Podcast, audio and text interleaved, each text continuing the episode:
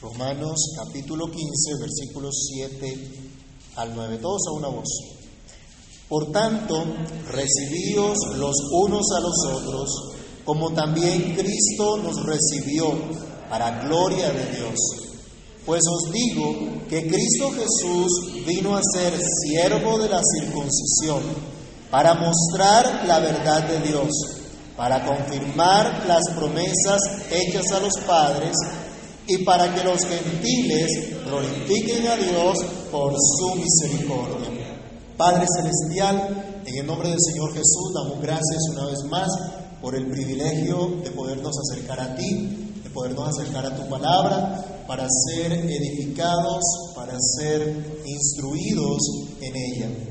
Señor, que al leer esta palabra podamos meditar con la gracia en favor tuyo podamos reflexionar, Señor, guiados por tu Espíritu Santo, respecto a la enseñanza que tienes para nosotros, respecto a la verdad que tu palabra nos deja ver. Señor, te imploramos que tú nos des el entendimiento, que tú nos des un corazón que entienda, que abrace tu verdad. Danos oídos para oír, Señor mío, y que tu palabra llegue a vida en cada uno de nosotros. Por favor, Dios, para ti no hay nada imposible. Y rogamos que nos des el poder amar tu palabra, el poder temer ante tu palabra y recibirla como es palabra tuya. En el nombre de Jesús te lo pedimos dando gracias. Amén. Bien, mis hermanos, pueden tomar asiento. Terminábamos la reflexión anterior diciendo que la perseverancia y consuelo de Dios que hallamos solamente en las Sagradas Escrituras es la que nos produce verdadera esperanza. Y esto es solamente para la gloria de Dios, puesto que Dios mismo es el Padre de toda paciencia y el Padre de toda consolación. Pablo ahora desea que la iglesia de Roma disfrute esta paciencia Disfrute este consuelo de las escrituras para que puedan vivir en armonía unos con otros, llenos de toda esperanza, cosa que ha de servir para promover la sola gloria de Dios, para que juntos glorifiquemos al Dios y Padre de nuestro Señor Jesucristo. Y acá tenemos que insistir que el mandamiento que el apóstol Pablo está dando a la iglesia no busca otra cosa distinta.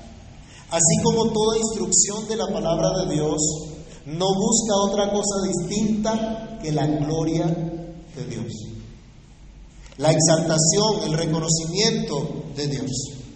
Consideremos entonces que aquellos que ahora disfrutaban la comunión con Dios, esto es la iglesia en Roma, gracias a esa paz que les había traído el mismísimo Hijo de Dios, estaban llamados a vivir su día a día, a correr su carrera, a pelear la buena batalla para la gloria de Dios. Así que pensemos en esta mañana en que todo lo que se nos dice aquí es para la gloria de Dios. Pensemos en nuestro propósito hoy, debe ser siempre la gloria de Dios. En primer lugar, debemos decir que para la gloria de Dios procuramos verdadera aceptación. Para la gloria de Dios procuramos verdadera aceptación. Dice el versículo número 7, por tanto, recibidos los unos a los otros, como también Cristo nos recibió, ¿para qué? Para la gloria de Dios. Acá se extiende la exhortación anterior del apóstol en los versículos previos a que los cristianos busquen activamente la armonía unos con otros para de esta manera poder glorificar a Dios. Y se convierte entonces en la razón por la cual debemos procurar verdadera aceptación. Como pueblo de Dios, redimidos por la sangre de Jesucristo, la iglesia que estaba en Roma debía reconocer que indistintamente que unos tuvieran una fe fuerte y que otros tuviesen una fe débil, cada uno servía al mismo Señor. Y cada uno había sido aceptado, había sido recibido por Dios por la misma razón, la gloria de Dios. Entonces, nuestro propósito de vivir en armonía como hermanos, para de esta manera glorificar a Dios, es la razón para aceptarnos.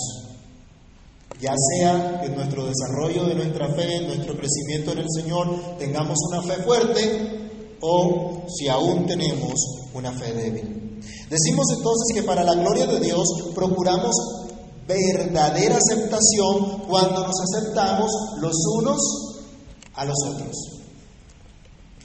Dice Pablo, por lo que antes ya les había dicho, versículos 5 y 6, es su deber aceptarse los unos a los otros. Vamos a repasar un poquito versículos 5 y 6. Pero el Dios de paciencia y de consolación os dé entre vosotros sus mismos sentir según Cristo Jesús, para que unánimes a una voz glorifiquéis al Dios y Padre de nuestro Señor Jesucristo. Su propósito es la gloria de Dios. Como su propósito, iglesia, es la gloria de Dios, es necesario que se acepten, que se reciban los unos a los otros. Pablo advierte aquí que es responsabilidad de cada uno, como miembro del cuerpo, estar al servicio de los demás. Hay personas que les gusta que todo el mundo les sirva, ¿no? Y quieren que todo el mundo les haga caso y lo que pidan, ahí lo tengan. Pero no están dispuestos a servir. Hay gente que le gusta criticar bastante, pero no está dispuesta a trabajar, a ayudar, a esforzarse. Es responsabilidad de cada miembro de la iglesia, siendo cuerpo de parte del cuerpo, servir a los demás. Es deber de cada uno. Dice aquí esta escritura, aceptar. Y este aceptar significa acoger con agrado. Recibir para sí mismo al que también ha sido acogido por Dios. Acá Pablo habla a los dos grupos que estaban en la iglesia. ¿Se acuerdan? Los fuertes y los débiles. Le está hablando a ambos. Ya no se dirige a un grupo en particular, se dirige a ambos grupos. Es como si él estuviera fijamente mirando a esta congregación y diciéndole, acéptense los dos grupos, acéptense los unos a los otros. No le habla a uno, le habla a los dos. Porque es que no es cuestión de un solo grupo, sino de ambos. Así como la armonía del matrimonio no es responsabilidad exclusiva del esposo o responsabilidad exclusiva de la esposa, sino de ambos, de la misma forma, la armonía de los creyentes es un deber de todos en la iglesia, de todos en la comunidad cristiana. ¿Han escuchado personas que salen de una iglesia diciendo es que en esa iglesia no hay amor? Por eso me voy. ¿Qué está diciendo? Pues tampoco tiene amor porque dejó a sus hermanos tirados. No manifestó ese amor. No hay amor. Ajá, ¿y tú qué das? ¿Y tu parte cuál es? Ay, es que me miraron feo. O ay, es que no me miraron. Hermanos, hay que crecer en el Señor. Pero cada uno de nosotros somos responsables. No me miró, no me saludó. Ah, bueno, yo voy y lo saludo. ¿O no? Deberíamos hacer eso. Tomar la iniciativa también. La unidad y pureza de la iglesia es algo en lo que todos debemos trabajar, puesto que todos somos responsables de ello. ¿Usted cree que es parte del cuerpo de Cristo o no? Si todavía usted no es parte del cuerpo de Cristo, lo invito a que se arrepienta, a que confíe en Jesucristo, a que entregue su vida a Cristo y viva para su gloria. Pero si usted ya ha declarado que es de Jesucristo, que le pertenece al Señor, usted entonces es miembro en particular de la iglesia de Cristo. Y como miembro tiene responsabilidad delante de Dios de buscar la edificación de sus hermanos como hemos estudiado, de aceptarse uno al otro. Así que podemos afirmar que para la gloria de Dios procuramos verdadera aceptación al aceptarnos los unos a los otros, teniendo como base la aceptación de Cristo. Volvamos al verso 7. Por tanto, recibió los unos a los otros, como también Cristo nos recibió. Acá está el estándar, la aceptación. Hay que entender estas palabras como la Biblia lo muestra. Hay que entender estas palabras en el contexto de las escrituras.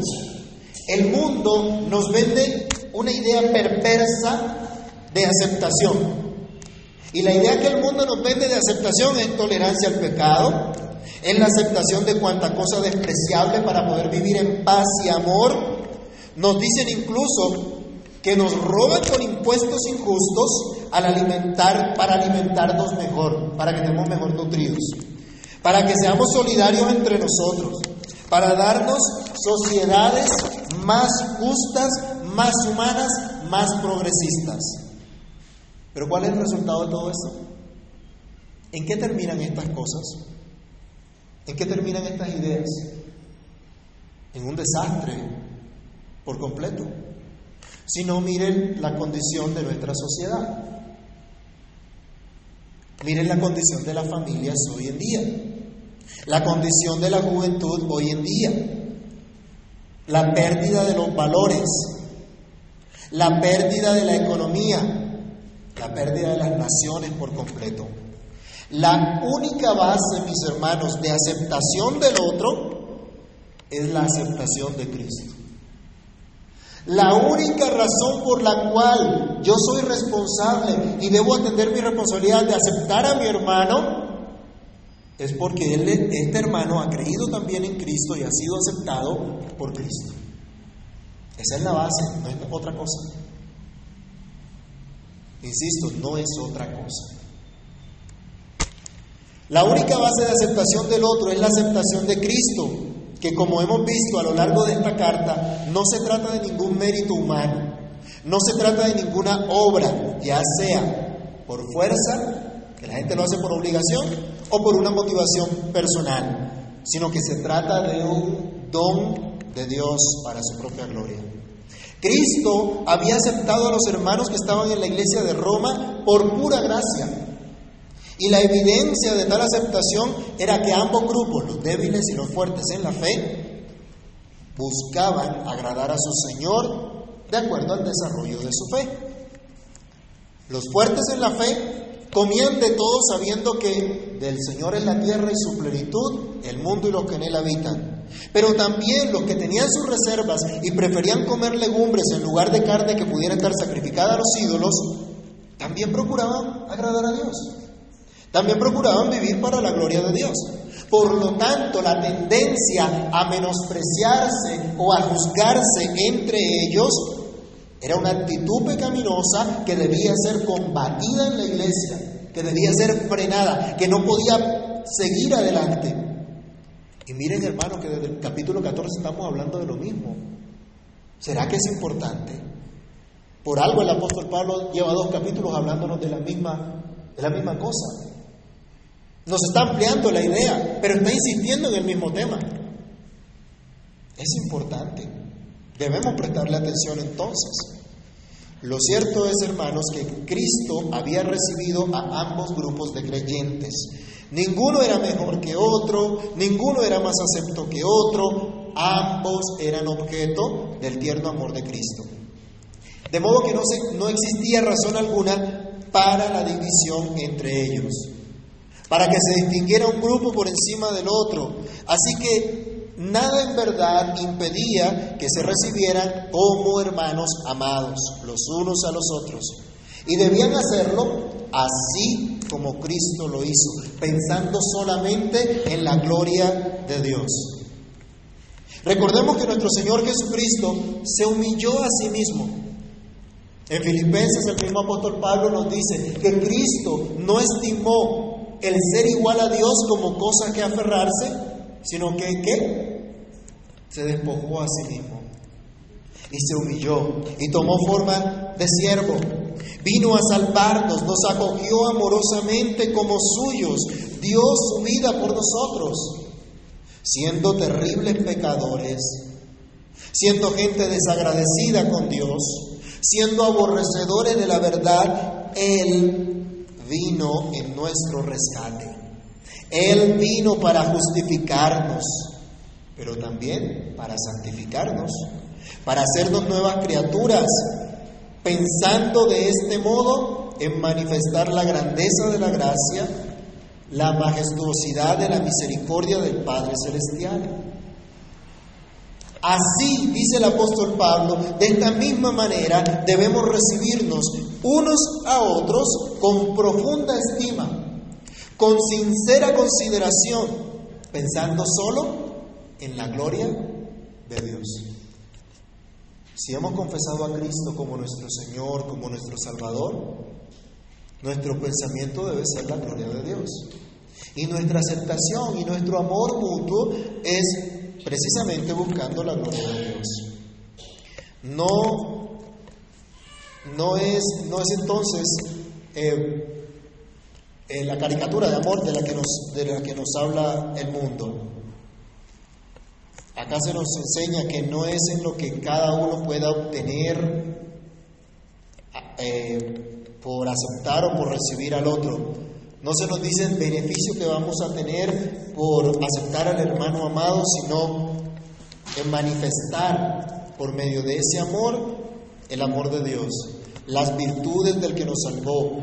Esto es buscando la exaltación, el reconocimiento solamente de nuestro Dios.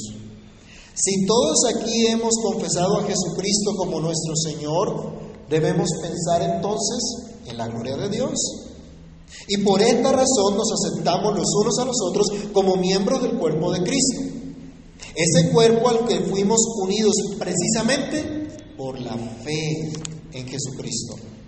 Si todos aquí en verdad queremos agradar a Dios, debemos apoyarnos mutuamente para cumplir este propósito, inspirados en la obra, en el ejemplo de nuestro Señor Jesucristo. Lo que nos lleva a nuestra segunda reflexión. Cristo vino a servir. Esto lo hemos escuchado muchas veces, pero qué bueno es que recordemos que el apóstol Pablo está llamando la atención a la iglesia también para que reconozca esto. Vayamos por favor a Mateo capítulo 20, versículo 28, y recordemos lo que el Señor Jesús mismo dice acerca de Él, acerca de su obra. Mateo 20, 28, alguien que lo lea. Como el Hijo del Hombre no vino para ser servido, sino para servir y para dar su vida en rescate. ¿A qué Cristo vino? Dice, a servir, a dar su vida en rescate por muchos.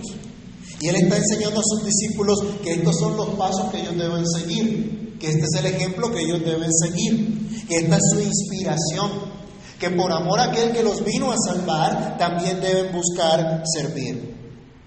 Pablo lo recuerda aquí a la iglesia que estaba en Roma, que Cristo vino a prestar un servicio humilde, que Cristo vino a prestar un servicio dedicado para la gloria de Dios. Algunas personas de pronto quieren servir para figurar. Algunos quieren que los elijan en cargos públicos para mostrarse. Y bueno, de paso para tener algo en el bolsillo de más. A veces en la iglesia algunas personas quieren simplemente reconocimiento de los demás y no quieren realmente servir a otros.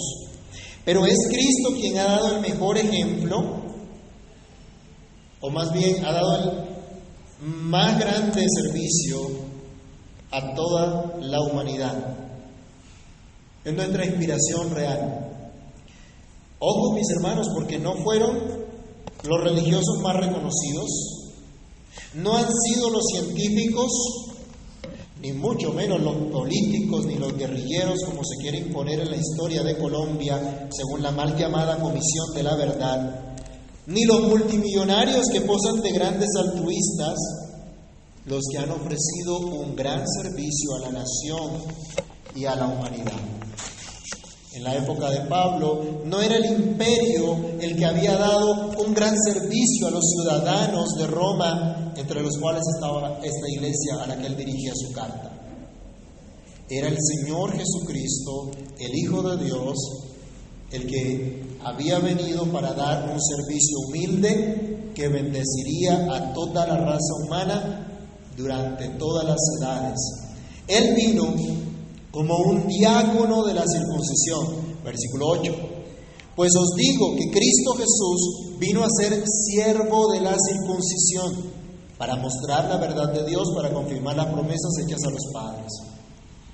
Le habla el apóstol a los hermanos de origen judío en la iglesia para mostrarles que en efecto el Señor Jesucristo se hizo hombre, nació como judío, nació bajo la ley para servir al pueblo judío llamado aquí la circuncisión. Recordemos Gálatas capítulo 4, versículo 4, Mateo 15, 24 e Isaías 42, 1. Leamos primero Gálatas 4, 4. ¿Qué nos dice? Pero cuando vino el cumplimiento del tiempo, Dios envió a su Hijo, nacido de mujer y nacido bajo la ley. A su tiempo, Él se hizo hombre. Si dice nacido de mujer, nacido bajo la ley. ¿Y qué dice Mateo capítulo 15, verso 24? Él respondiendo dijo, no soy enviado sino a las ovejas perdidas de la casa de Israel. El Señor les dice que en primer lugar había venido a salvar a las ovejas perdidas de la casa de Israel. Le habla aquellos gentiles, pero les dice en primer lugar, acá viene a manifestarse esta salvación que va a abarcar a todos. Pero Dios había formado un pueblo del cual vendría esa salvación. Isaías 42, versículo 1.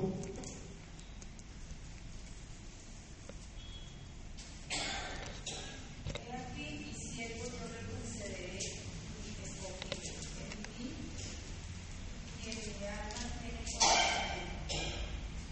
Era Israel ese escogido de Dios para dar a conocer su luz, para dar a conocer su verdad. Pero en especial es Cristo, el escogido de Dios, en quien el alma de Dios tiene contentamiento. Vino a lo suyo, dice la Escritura también. Es Cristo Jesús entonces ese siervo de Dios que viene a mostrar su verdad, que viene a mostrar su misericordia, que viene a ejecutar la voluntad del Padre Celestial. Miren hermanos la gloria de Dios que para aceptar a los creyentes, Cristo vino a ofrecer el más grande servicio, a dar su vida entera en rescate por los suyos, por todos y cada uno de sus escogidos, todos y cada uno de los que el Padre recibió para sí mismo desde la eternidad, como ya nos había advertido el mismo apóstol Pablo en el capítulo 8 de esta carta. Y se nos dice que en efecto el Señor Jesucristo vino por la verdad de Dios, a causa de la verdad de Dios. Cristo no vino a servir intereses mezquinos. Cristo no vino a servir intereses engañadores que motivan a los perversos que se hacen pasar por grandes humanistas o salvadores de las naciones. Los hombres estafadores se hacen ver como buenas personas que quieren el bienestar de otros, pero en realidad solo sirven a sus intereses mezquinos. Cristo nos recibió para sí mismo por medio de un servicio abnegado a la verdad de Dios, a la revelación de Dios que mostraba su amor, que mostraba las promesas de Dios para su pueblo. Pablo nos recuerda además que nada puede anular las promesas de Dios, que nada puede anular la verdad de Dios. En el capítulo 3, cuando veíamos que todos habían pecado, e incluso el mismo pueblo de Dios había pecado, Pablo argumenta entonces la fidelidad de Dios queda anulada. Él dice, de ninguna manera, antes bien sea Dios veraz y todo hombre mentiroso. Como está escrito, para que seas justificado en tus palabras y venzas cuando fueres juzgado. Oh hermanos, miren quién define la verdad. ¿En dónde está la verdad? ¿Quién es la verdad? ¿Quién dice la verdad? No es el hombre mentiroso el que establece lo que es la verdad. No es el hombre mentiroso el que sirve a la verdad, porque aborrece la verdad. Y así como el diablo es padre de mentira, ama y hace la mentira, los que aborrecen a Dios aman y hacen mentira. Por eso es que el creyente no tiene comunión con la mentira. Por eso es que el creyente no puede admitir la mentira. No puede engañar ni dejarse engañar. ¿A qué intereses sirves tú? ¿A tus propios intereses o a los intereses de la verdad? ¿Cuál es tu anhelo? ¿Cuál es tu deseo? Cristo no vino a servir a un propósito mentiroso. Cristo no vino a servir a una filosofía mentirosa. Él vino a servir a la verdad. Él vino por causa de la verdad de Dios. Por lo que no podía hacer otra cosa sino mostrar la verdad de Dios. Dice nuestra traducción para confirmar las promesas. Otra vez leamos el verso 8. Pues os digo que Cristo Jesús vino a ser siervo de la circuncisión para mostrar la verdad de Dios y para confirmar las promesas hechas a los padres. Es Cristo quien mostró la fidelidad de Dios a sus promesas. Con su vida, con su muerte, con su resurrección, cumplió las promesas de Dios hechas a los padres. Recordemos las promesas hechas a Abraham, a Isaac, a Jacob. Recordemos Génesis capítulo 12, versículos 1 al 3. Génesis capítulo 12 del verso 1 al 3 y consideremos la promesa que Dios hizo a Abraham. Pero Jehová había dicho a Abraham, vete de tu tierra y de tu parentela y de la casa de tu padre a la tierra que te mostraré. Y haré de ti una nación grande y te bendeciré. Y engrandeceré tu nombre y serás bendición. Bendeciré a los que te bendijeren y a los que te maldijeren maldeciré. Y serán benditas en ti todas las familias de la tierra. Abraham murió y ¿qué pasó con la promesa? Vayamos a Génesis capítulo 26, del 1 al 5. Génesis 26, ¿qué nos dice? Después hubo hambre en la tierra, además de la, de la primera hambre que hubo en los días de Abraham. Y se fue Isaac a Amalek, rey de los filisteos en Gerar. Y se le apareció Jehová y le dijo, no desciendas a Egipto, habita en la tierra que yo te diré. Habita como forastero en la tierra y estaré contigo y te bendeciré porque a ti y a tu descendencia daré todas estas tierras y confirmaré el juramento que hice a Abraham tu padre. Multiplicaré tu descendencia como la estrella del cielo y daré a tu descendencia todas esas tierras y todas las naciones de la tierra serán benditas en ti, en tu simiente. Por cuanto yo Abraham, eh, Dios, y guardó mi precepto, mis mandamientos, mis estatutos y mis leyes.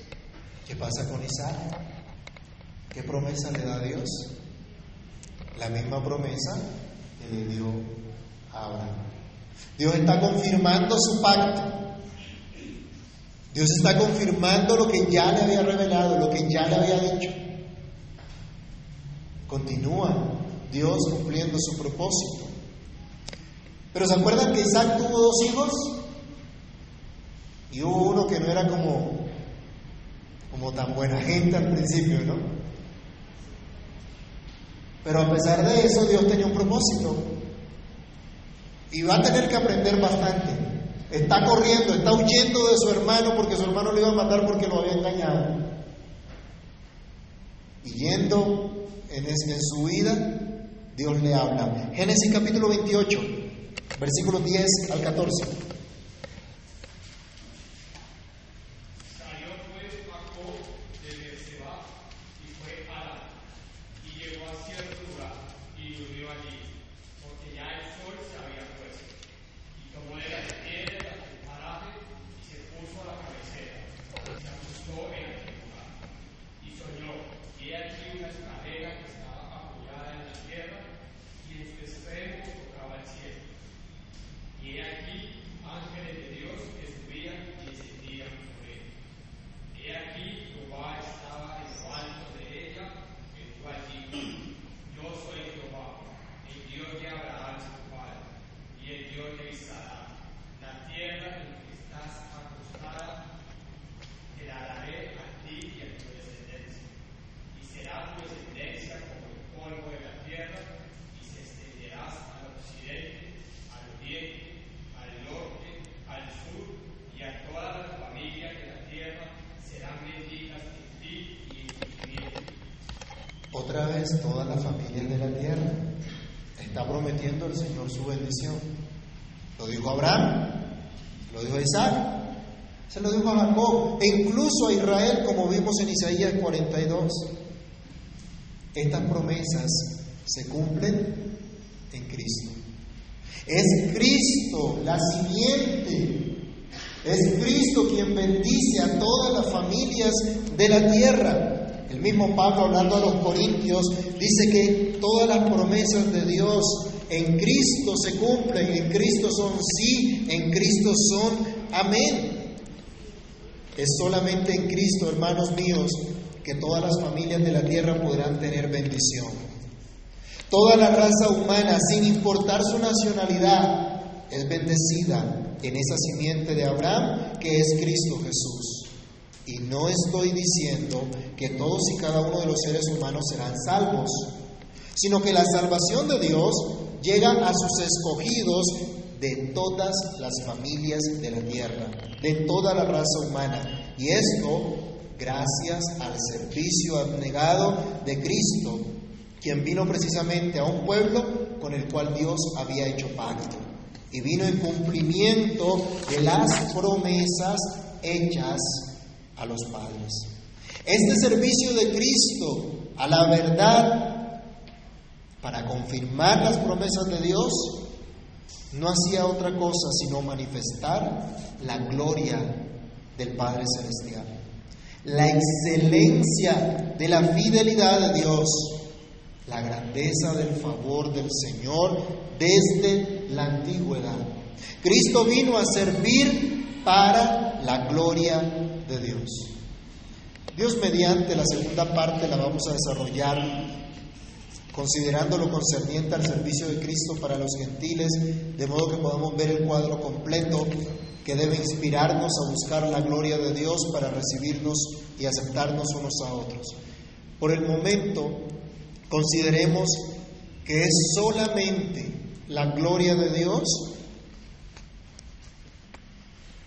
que es para su gloria que procuramos verdadera aceptación acoger al hermano como tal, porque ya fue acogido por Cristo. Recibir tanto al débil como al fuerte en la fe, porque Dios le ha recibido. Buscar la armonía entre nosotros, porque de esa forma exaltamos el amor de nuestro Dios. Otra vez debemos recordar que ninguno de nosotros vive para sí o muere para sí, pues ya sea que vivamos o que muramos, del Señor somos.